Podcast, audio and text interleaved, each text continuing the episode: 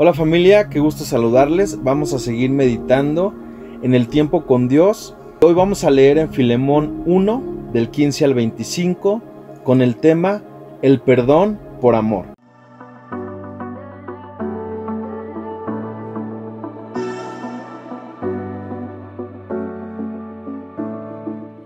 Y dice así, porque quizá para esto se apartó de ti por algún tiempo, para que lo recibieses para siempre no ya como esclavo, sino como más que esclavo, como hermano amado, mayormente para mí, pero cuanto más para ti, tanto en la carne como en el Señor. Así que, si me tienes por compañero, recíbele como a mí mismo, y si en algo te dañó o te debe, ponlo a mi cuenta. Yo, Pablo, lo escribo de mi mano, yo lo pagaré, por no decirte que aún tú mismo te me debes también. Sí, hermano, tenga yo algún provecho de ti en el Señor, Conforta mi corazón en el Señor. Te he escrito confiando en tu obediencia, sabiendo que harás aún más de lo que te digo. Prepárame también alojamiento, porque espero que por vuestras oraciones os seré concedido.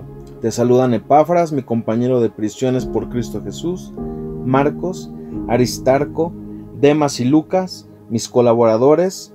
La gracia de nuestro Señor Jesucristo sea con vuestro espíritu. Amén.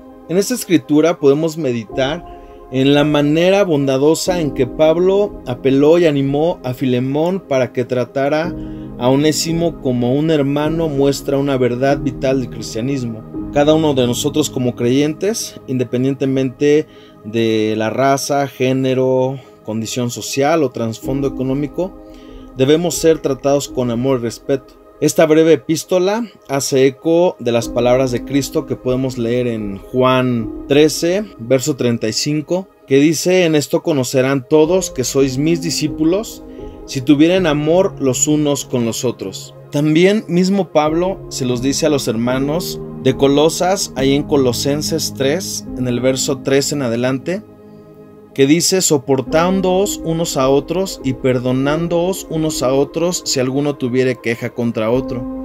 De la manera que Cristo os perdonó, así también hacedlo vosotros.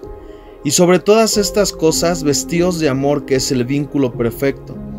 Y la paz de Dios gobierne en nuestros corazones, a la que asimismo fuisteis llamados en un solo cuerpo, y sed agradecidos. También podemos ver cómo Pablo le pide a Filemón que además de perdonar a Onésimo, su esclavo fugitivo, lo vuelva a recibir como un hermano en Cristo. Más que una relación de amo y esclavo, le exhorta a entablar una relación fraternal en la que se puedan esforzar juntos por el reino de Dios. Tanto Filemón como Onésimo creyeron en Cristo al oír el Evangelio anunciado por Pablo. Por eso, como Padre Espiritual, el apóstol trata de reconciliarlos y enseñarles a entablar relaciones terrenales desde una nueva perspectiva, la del reino celestial. Y ya para terminar, podemos ver cómo Pablo insta a Filemón a ejercer misericordia y gracia. E incluso se ofrece a pagar todo lo que Onésimo le debiera, lo cual proporciona una hermosa ilustración del mensaje del Evangelio. Pablo se ofrece a pagar una deuda que este esclavo, Onésimo, no podía pagar, para que se reconciliara con su amo, que era Filemón.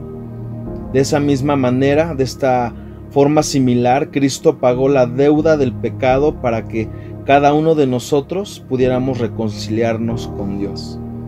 Y por eso es importante que como creyentes nosotros podamos mostrar el amor de Cristo, podamos amar a nuestro prójimo, no solamente a los que nos hacen bien, sino así como Jesús lo hizo, amó a toda la humanidad y por eso se entregó para salvarnos y perdonarnos y poder tener ese acceso al Padre, poder reconciliarnos con nuestro Padre.